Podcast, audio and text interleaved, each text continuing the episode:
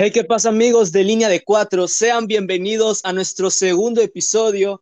Mi nombre es Binario SKN para la gente que no me conozca. El día de hoy voy a conducir este programa dedicado al fútbol y también al freestyle, así que esperen un programa especial que sacaremos dentro de poco. Pero bueno, ya me conocen a mí, tal vez ya escucharon Rapson 45 o los primeros capítulos de Línea de Cuatro, pero como siempre en este programa no me encuentro solo, me encuentro también con un ávido hincha del fútbol de esta región de CONCACAF. Así que con ustedes, damas y caballeros, les presento a Atila. Y como ya comentó Binario, vamos a estar analizando todo lo que nos dio estos últimos días para el mundo del fútbol. Así que si quieres arrancar con la Copa Oro, pues le damos. Vamos a hablar la Copa Oro. Caray, que esta competencia, no hay que negarlo, fue sorpresivo. Todo lo que vimos en la primera jornada Correctamente. ¿Y por qué no hablemos del primer partido que arrancó esta gran Copa Oro, donde nuestra selección, la selección mexicana, se enfrentó ante el cuadro de Trinidad y Tobago? ¿Qué nos puedes comentar de este partido, Binario?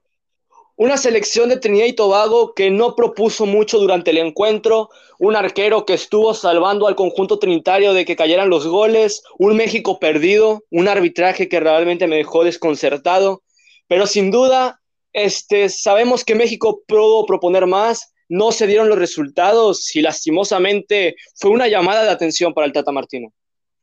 Exacto, un partido ni siquiera entretenido, un partido directamente feo, donde México sinceramente no jugó a nada, a nada. Y como tú mencionaste, el arbitraje deja mucho a desear, sobre todo en esta Copa Oro. El arbitraje también, lamentablemente, se hizo notar la protesta que se venía haciendo en redes sociales sobre el grito homofóbico que ha azotado nuestro fútbol, que bueno, lamentablemente es una tradición del fútbol que se tiene que erradicar. Y se hizo presente parando el encuentro ya a los minutos finales contra el conjunto trinitario. Este, de hecho, una declaración algo polémica del entrenador de Trinidad y Tobago que exigía los puntos de ese partido contra México.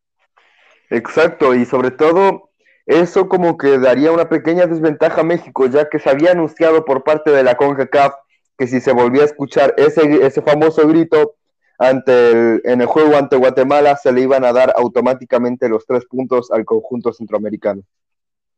Pero bueno, ¿qué te parece si hablamos del segundo partido del grupo A?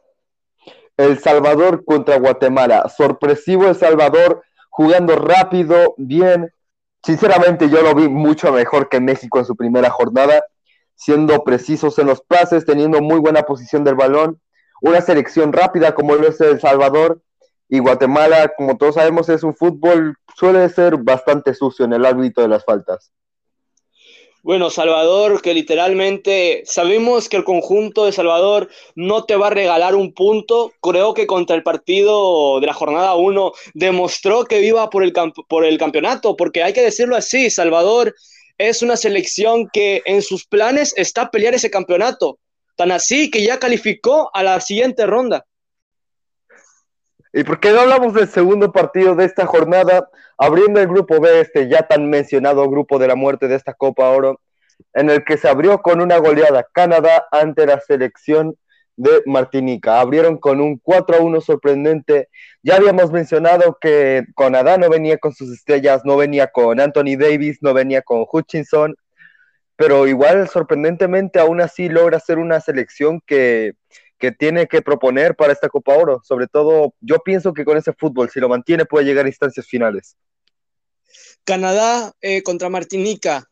Creo que todos esperábamos una goleada albulteada. Este Canadá es una selección que, como mencionamos en el primer episodio, viene con todo el favoritismo. Si bien no tiene sus grandes estrellas, es una selección que te va a pelear hasta el último minuto. Martinica sorprendiendo con el gol creo que dentro de lo que cabe fue un buen resultado para Martinica el poder haber hecho daño a la selección de la hoja de Maple. Y pues concuerdo completamente contigo, Canadá pinta para llevarse la Copa Oro, en dado caso, pues viendo el nivel futbolístico que está mostrando México, comparándolo con Estados Unidos, así que no suena descabellado de que Canadá pueda estar en esa final. Y el segundo partido de ese mismo grupo, Estados Unidos contra la selección haitiana. Estados Unidos no va con ninguna estrella, va con un equipo B, pero aún así, sorprendentemente, logra sacar un resultado más bajo de lo que todos esperábamos, pero un buen resultado con un 1 a 0. Bueno, creo que en este partido sorprende la selección de Haití al no recibir una goleada como la que todos teníamos presupuestada. Pensábamos de que iba a ser un 4 a 0, de hecho están las predicciones ahí, que todos dábamos el triunfo a Estados Unidos, pero por un marcador más abultado. Sin duda que Haití se defendió bien, Estados Unidos, como tú mencionaste, hay que recordar que le dio prioridad a la Nations League que le ganaron a nuestro país este, en aquella, en tiempos extra de la final de encuentro.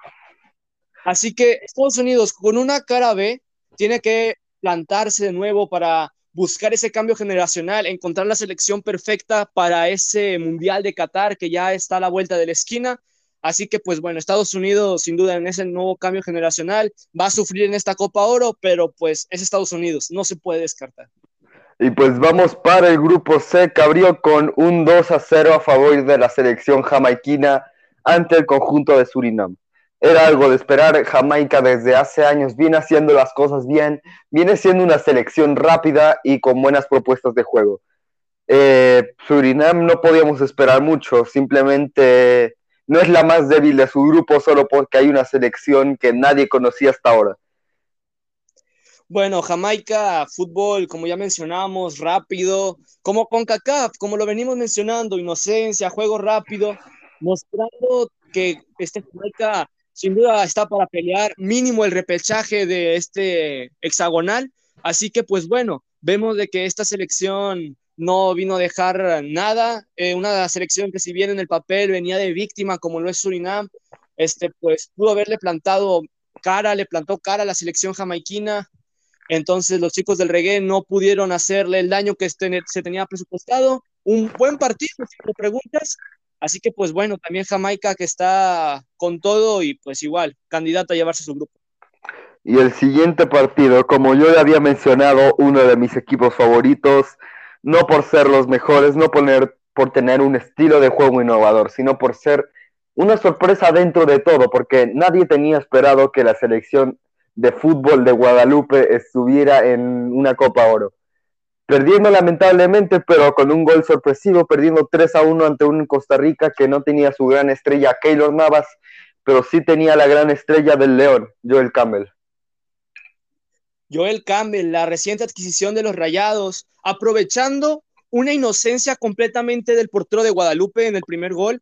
Este, es evidente que las selecciones que recién llegan a este tipo de instancias en cuestión a la defensa cometen muchos errores, como se vio en el partido contra Costa Rica, siendo sorpresiva la anotación de Guadalupe y también siendo un llamado de atención para la selección tica en cuestión a que deben de cambiar ese sistema de juego, porque si Guadalupe te o marcó un gol y pues nomás porque no pudieron aguantar el ritmo, pero si no, pudo haber sido un marcador inclusive más cerrado, significa que hay una situación que debes de meterle especial cuidado, especial atención, trabajarla durante la semana, porque si no vas a sufrir en lo que queda de la Copa Oro, en especial cuando te puedes enfrentar al conjunto de Canadá.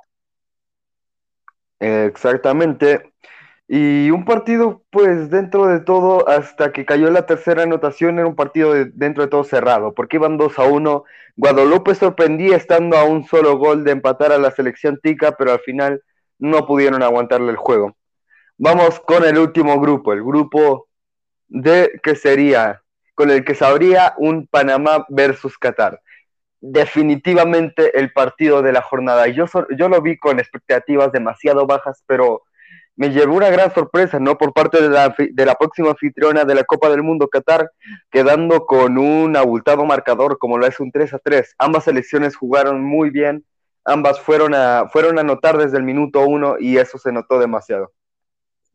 Mencionaba yo en el capítulo anterior que yo veía que el conjunto de Panamá podía ganarle a la selección de Qatar. Sin duda que Qatar me dio una sorpresa y una grata sorpresa ya que me está mostrando de que ellos en el Mundial que viene no van a venir en el papel de víctimas, no van a ser Sudáfrica en el, año de 2010. Ellos vienen a buscar mínimo la instancia de octavos de final. Cabe recalcarle a la gente que va a ser el último Mundial que se va a jugar con el formato de 32 selecciones.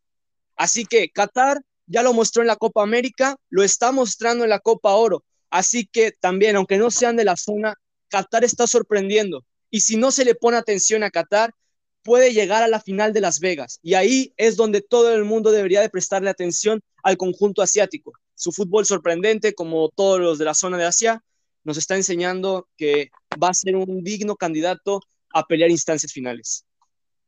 Y vamos con el partido que cerró esta jornada 1 antes de comentar los primeros partidos de la siguiente jornada. Vamos con el Honduras-Granada. Una goleada por parte de la selección de la Gran H. Un gran partido por parte de, Honduras. Se plantaron bien en el juego. Ya estamos acostumbrados a que Honduras sea un rival difícil de pelar dentro de, de la zona de CONCACAF, como lo es en Copa Oro y en clasificatorias de rumbo al Mundial. Siendo rápidos, haciendo entradas fuertes, pero de todos modos consiguiendo lo que quieren, que era tener la pelota. Honduras, una selección que como lo mencionamos, no solamente juegan 11, juega todo un país detrás de ellos. Este, sin duda, meten pasión en cada uno de sus encuentros, meten garra. Honduras, este, si bien venía como favorito en el papel, este, logró llevarse los puntos, una muy buena intervención por parte del conjunto de la Gran H. Así que, pues bueno, Honduras también que ya pinta en el marco para estar peleando esos cuartos de final tan ansiados para todo su país. Y vamos a comentar el siguiente partido, con lo que abrimos la jornada 2 de esta Copa Oro. Abrimos con un Trinidad y Tobago contra El Salvador. Como íbamos diciendo, El Salvador no es para tomárselo a la ligera. Sorprende con este resultado clasificándose desde la jornada 2 a la siguiente instancia. Trinidad y Tobago no tuvo mucho que hacer y sorprendente El Salvador, yo no me esperaba a ellos clasificando, yo esperaba más a Trinidad y Tobago, pero felicidades para el conjunto centroamericano, ¿no? Exactamente. Yo veía los partidos de El Salvador, este, realmente los veía como, sí calificándose, pero no en la manera que lo están haciendo. Pensé que iban a sufrir más un conjunto de Trinidad y Tobago que ya no se plantó igual como se plantó contra México, buscando cerrar espacios. Ahora propuso un poquito más, pero El Salvador sin duda está mostrando de que él es digno merecedor a llevarse el grupo. Soy mexicano, lo admito, este, no me gusta decir esto, pero El Salvador se está llevando el grupo. Y es una llamada de atención para el conjunto azteca, porque el fútbol que propusieron ante Trinidad y Tobago no te va a alcanzar. Exacto, pero bueno, pudimos ver una pequeña mejoría en el siguiente partido que fue ante Guatemala. Un 3 a 0. Dentro de todo un partido aburrido, seamos sinceros, que hayan habido tres goles no quita que haya sido un partido muy aburrido.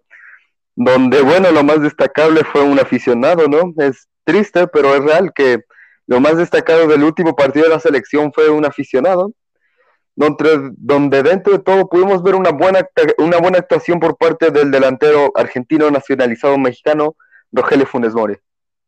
Rogelio Funes Mori poniéndose la bandera de héroe, este, viniendo a sacar al equipo mexicano con un golazo. El primer gol de la selección azteca fue un golazo. Este, pudo Funes Mori poder romper esa sequía que traía Funes Mori ya desde a finales del torneo pasado. Ahora demuestra de que se fundó en la bandera nacional, se puso la indumentaria de la selección y no es en vano, va a buscar ese lugar y le está diciendo, creo que es un mensaje muy claro a los jugadores que se encuentran lesionados y en banca. Aquí estoy, es lo que les está diciendo, aquí estoy y va a rifarse como un mexicano más, porque ya lo es. Este, sin duda también fallas tremendas de Orbelín Pineda que goles que pudieron haber sido para cuatro o cinco goles más este, resbalones increíbles, balones que no iban hacia una dirección clara, pero pues una mejoría pequeña, pero mejoría al final de cuentas. Y vamos con el partido que abrió el grupo B. ¿Qué podemos decir de Canadá? Lo estamos diciendo, Canadá es una gran contendiente para llevarse la Copa Oro y lo demostró otra vez llevándose el partido en un 4 por 1 a la selección de Haití. Canadá está jugando muy bien, va, va a ganar y eso ya se, ya se quedó claro. Y sorprende que con ausencias pueda lograr tener un juego tan bueno. Canadá se prepara para el hexagonal final. Igual que todas las selecciones, la Copa Oro es esa última bandera que tenemos. Canadá dejando ya sin posibilidades a Haití. este, pues demostrando de que ya está calificada en los cuartos de final y peleando ese grupo, cerrando contra Estados Unidos, si no mal me parece, va a ser un partidazo que sí o sí tenemos que ver, ver qué conjunto de Norteamérica va a poder pelear ese liderato de grupo. Y va a ser súper peleado porque Estados Unidos también consigue otro resultado abultado a su favor en un 6 a 1 ante Martinica. Se nota la diferencia que con Haití solo pudieron meter uno, pero con Martinica hicieron el juego muy bien, tuvieron muy bien esa posición del balón y sobre todo desesperando desde los primeros minutos con esa posición al conjunto de, de Martinica, ¿no? Un resultado muy abultado, metiendo goles desde desde el minuto 23, si no me equivoco, fue un autogol a favor de la selección de las barras y las estrellas, pero destacado lo que pueden hacer Estados Unidos y Canadá. Y como tú dijiste, tenemos que ver ese último juego, ese Estados Unidos contra Canadá. Sin duda alguna, este va a ser un gran cierre para el grupo de la muerte. Una pena por Haití y por Martinica que lo intentaron. Haití en especial sorprendiendo al no llevarse una goleada contra el conjunto de Estados Unidos. Martinica proponiendo, haciéndole daño a Estados Unidos, que es lo sorprendente. Al segundo gigante de la CONCACAF le hicieron daño. Así que pues una pena tener que despedirlos aquí, pero sin duda alguna, Canadá contra Estados Unidos va a ser un partidazo. Y hablemos de los siguientes partidos que se van a jugar el día de hoy. Selección Nacional de Guadalupe ante Jamaica. Bueno, no hay mucho que comentar. Se espera que los eh, conjuntos del combinado jamaiquino se lleve la victoria fácil, pero bueno, lo que vimos contra Costa Rica van a hacer sufrir al equipo de Jamaica si no se pone a jugar a lo que nos tiene acostumbrados y ya que lamentablemente Jamaica es una selección que acostumbra a bajar el nivel en ciertas instancias, así que pues puede ser que Guadalupe meta la sorpresa y pues bueno, Tila, ¿qué nos puedes comentar sobre este partido? yo tengo las esperanzas puestas sobre la selección de Guadalupe, ¿no? Siempre es agradable ver una sorpresa en el deporte que sea, y este es el caso. Yo, yo dentro de la predicción, yo vería un, a ver, esto hasta cierto punto puede ser poco realista, pero yo vería un 2 a 1 a favor de Guadalupe. Yo veo un 3 a 1 a favor de la selección de, de Jamaica, este, un poco más con, con el corazón, porque también siento que va a ganar Guadalupe, pero me estoy yendo un poco más con la lógica, porque siento que Jamaica pues no se va a dejar al momento de que vea que le anoten un gol, siento que va a empezar a jugar a lo que nos irá acostumbrados y pues a cortar las aspiraciones del equipo de Guadalupe.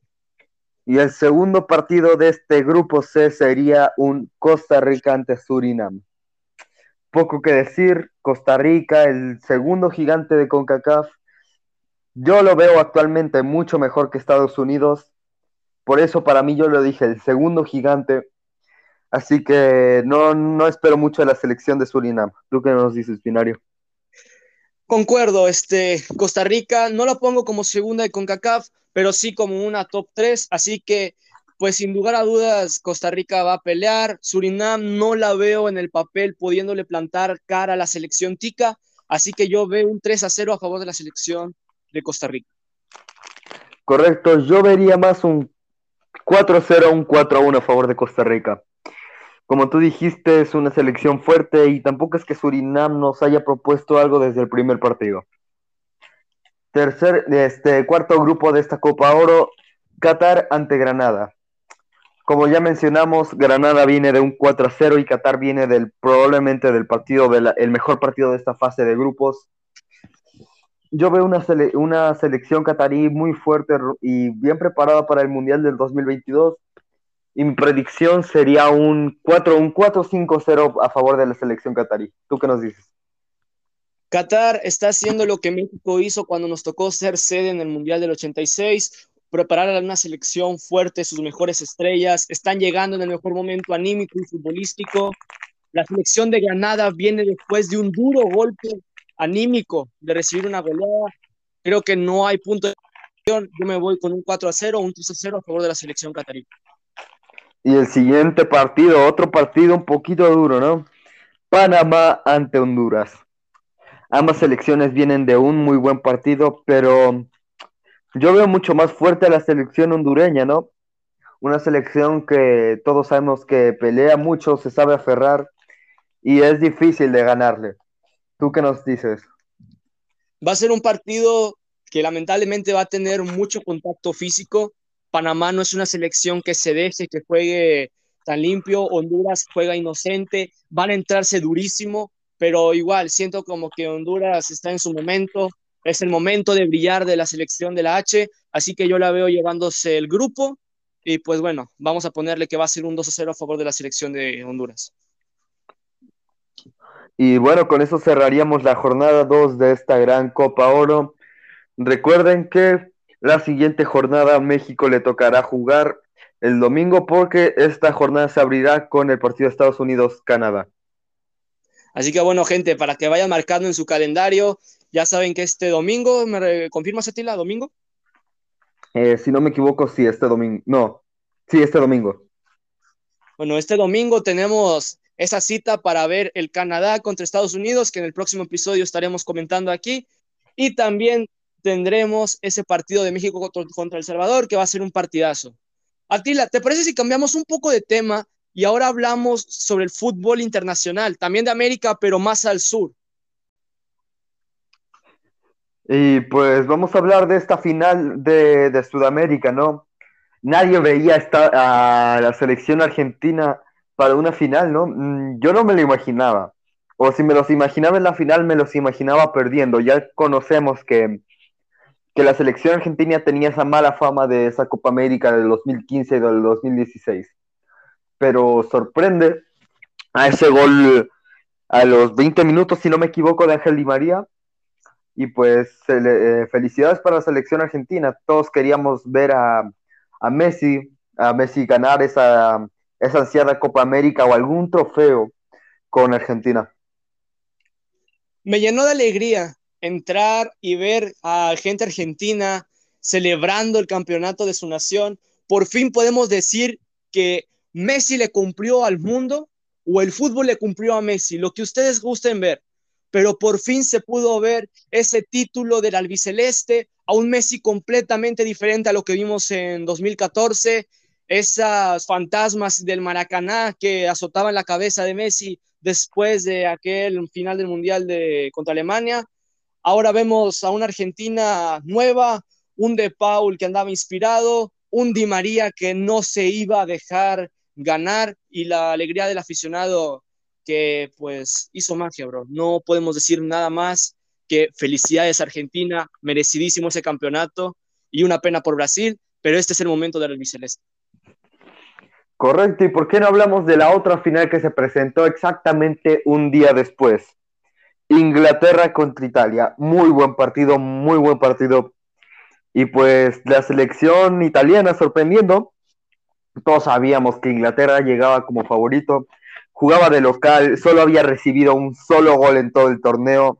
Tenía todas sus estrellas casi al 100, solo por excepción de Rashford o de Jadon Sancho, pero sorprendente, ¿no? Que habían abierto el marcador tan temprano y lastimosamente, bueno, no lastimosamente, sino afortunadamente para el conjunto italiano lograron meter un gol al minuto 60-70, si no me equivoco, para mandarlo a penales.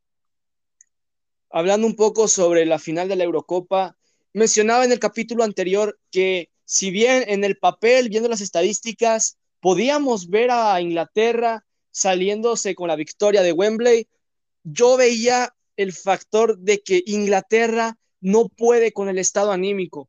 Es lo que mencionaba eh, que en los mundiales pasados, que venían igual en el mismo papel, e Inglaterra caía, pero porque algo sucedía en el vestidor. Creo que el gol de los Azurra terminó de sepultar las esperanzas de Inglaterra y esos tres últimos penales, este, muy bien parados por Donnarumma, este, jugando muy bien el equipo italiano y pues una final de locos y pues yo con lo que me quedo es ese dolor del príncipe Harris llorando en las gradas al ver a su selección que ha perdido la final de la Eurocopa. Sorprendente, ¿no? Eh, igual como tú dijiste, dentro de vestidores se siente como que algo, ¿no? Desde el 2018. Y sinceramente la selección de Inglaterra me parece muy buena. Pero si algo necesitan, a mi opinión, es un cambio de entrenador pues es un gran debate esto de la selección de Inglaterra. Yo siento que necesita algo más, necesita, no sé, sentir esa conexión con el público y quitarse esos fantasmas, porque si algo sabemos es de que a las selecciones les pesa. Ahí tenemos el caso de Argentina con los fantasmas que se lograron romper el año pasado, este año en la final de la Copa América. México y los fantasmas del quinto partido que los acechan, la maldición de los penales, las generaciones que se lo quitan han llegado a ser campeones del mundo en categorías inferiores y campeones de oro olímpico. Así que si Inglaterra necesita algo es cambiarse ese chip para que ahora sí pueda salir como un favorito a llevarse la Copa del Mundo, que es el siguiente torneo. Hablando de ese oro olímpico, ¿por qué no pasamos al tema de nuestra selección de fútbol en el tema de las Olimpiadas? A casi tan solo de una semana de ese partido contra Francia, si no me equivoco, el 22, un partidazo. Yo no me lo espero perder, si no me equivoco, es a las 2 de la mañana. Exacto, exacto. Vamos a tener que desvelarnos tantito para ver el partido, pero es México jugando en los Olímpicos. Y esta vez volvemos a la TV abierta con los Olímpicos. Así que esperamos ver de que por primera vez veamos a México tratando de imponerse a una selección francesa. Ya se hizo en el 2010, ¿por qué no soñar de nuevo? Con que lo pueden hacer historia. vamos a ver qué tal le va al conjunto azteca contra Francia, que tiene a las dos joyas de Tigres. Exacto. Y pues bueno, como ya mencionamos, nos tenemos que desvelar ya que sería las dos y media de la madrugada. A esa hora yo ya estoy jetón, pero tenemos que hacer un esfuerzo para ver a nuestra selección. Así que a las 2 de la mañana, todos frente al televisor y con la camiseta verde, porque juega México y juega contra el país galo. También les recuerdo que compartimos grupo contra los anfitriones de Japón y contra el equipo de los Bafana Bafana. Así que va a ser unas Olimpiadas complicadas. No llegamos como favoritos como lo hemos hecho en años pasados, pero igual, tengo fe en México de que podamos dar un buen papel. ¿Qué nos van? ¿Qué? Yo opino que puede ser una opinión un poquito nacionalista de hasta cierto punto, pero con los refuerzos que trajo México, con la gran selección, con la gran generación que han estado teniendo, yo no descarto a México en ese podio, ¿no? Con, jugadores de la talla de Diego Laines, el refuerzo de Ochoa, que era un poquito raro, pero dentro de todo entendible, y en la delantera Henry Martín. Pues bueno, sin duda va a ser un partidazo y pues le deseamos la mejor de la suerte a todos los representantes, a México, a Honduras, a Brasil y Argentina, que van a estar en esta edición de los Olímpicos, representando a todo el continente, y ojalá que el oro se quede, si no es en México, que se quede en América. Correcto. Y bueno, vamos a pasar un poco ya para cerrar al final de, de línea de cuatro, este episodio de línea de cuatro, basado en el fútbol. ¿Qué te parece si hablamos ya algo sobre la Liga Nacional. Y pues bueno, hablamos de Liga MX, tenemos que hablar. Se viene el partido MX contra MLS. Partidazo. ¿Llegamos como víctimas o llegamos como favoritos? Esa es la pregunta. Como víctimas, claramente. Veo más fuerte el conjunto del MLS que el conjunto mexicano teniendo estrellas de la talla de, del mismo Carlos Vela, del Chicharito Hernández, que anda en muy buen momento, el arquero jamaiquino como lo es Blake, pero al final ve, ve toca ver qué selección, qué, qué jugador llevan ambos, ambas ligas. Yo siento que México, bueno, Estados Unidos no se va a guardar nada, espero que México tampoco, porque seamos sinceros, a muchos jugadores no les interesa tanto el partido contra la MLS, porque se puede considerar un partido ganado. Pues, ¿por qué no nos mojamos un poco y por qué no tratamos de pensar qué llevaría el conjunto de la Liga MX para este partido, no? Mira, algo que sí se llevaría la Liga MX sería que en el arco probablemente esté Ochoa. Exacto. No es el arquero el mejor momento ni el mejor portero mexicano actualmente, pero es un histórico, es un duro Paco Memo. Yo, yo metería a Nahuel Guzmán mejor, o incluso al reciente refuerzo de Rayados Andrada, pero igual, pues respetable, ¿no? Respetable que metan un arquero como lo es Paco Memo Ochoa. también, si hablamos un poco sobre la defensiva que podría mostrar el conjunto de la Liga MX, vamos a hablar un poco ahora sobre los equipos del norte. Podríamos ver a César Montes. Al Cachorro Montes, claramente, el mejor central actualmente de la Liga MX. Y no sé, ¿qué nombres también se te ocurren que podrían conformar nuestra selección? Ahí veo dos nombres claramente. Bueno, hay incluso tres. Pablo Aguilar, Carlos Salcedo o hasta incluso Bruno Valdés. Una selección que sin duda pinta para ser bueno. También podemos hablar de que, ¿por qué no pensar que Joel Campbell estaría en la institución? André Pierre Guignac es sin duda que va a estar en el ataque. Correcto. Yo en el ataque yo tengo tres nombres que yo pondría. Por izquierda claramente pondría a, la joven promesa del América, a Sebastián Córdoba, un jugadorazo súper completo y para mí esa banda claramente la tiene ganada él. Por derecha, ya que antes dije, ¿por qué no meter a Andrada al reciente fichaje de los, de los Rayados? ¿Por qué no meter a Tobán? El fichaje bomba de esta temporada de los Tigres y en delantera, como tú dijiste, es inevitable ver a André Perginac. Y estamos dejando fuera también nombres pesados, como el de Rogelio Funes Mori. Dudo mucho que se lleve a Funes Mori por el hecho de la Copa Oro. Serían muchos partidos que tendría. Sin descartar que también se viene la preparación del rumbo a la Liga MX, que ya empieza en cuestión de nada. Y pues la Conca Champions sería mucha carga para Funes Mori. Yo por eso pienso que no va a ser convocado, pero sin duda que va a ser un partidazo y bueno, esto fue todo por este episodio de Línea de Cuatro, su programa de, fútbol y próximamente su programa favorito acerca del freestyle, ¿no? Así es, gente. Pues bueno, ya saben que Atila y yo nos movemos mucho en este ámbito del freestyle. Este, también la gente que ya me conoce sabemos que ya llevamos un poco de experiencia en cuanto a videos del freestyle. Ahí están nuestras redes sociales, nuestros canales de YouTube este Rapson45 y para que vayan, nos sigan, Atila, tus redes sociales para que la gente vaya. En Instagram me pueden encontrar como Atila con doble T barra baja ANZ y otros cuatro Zetas.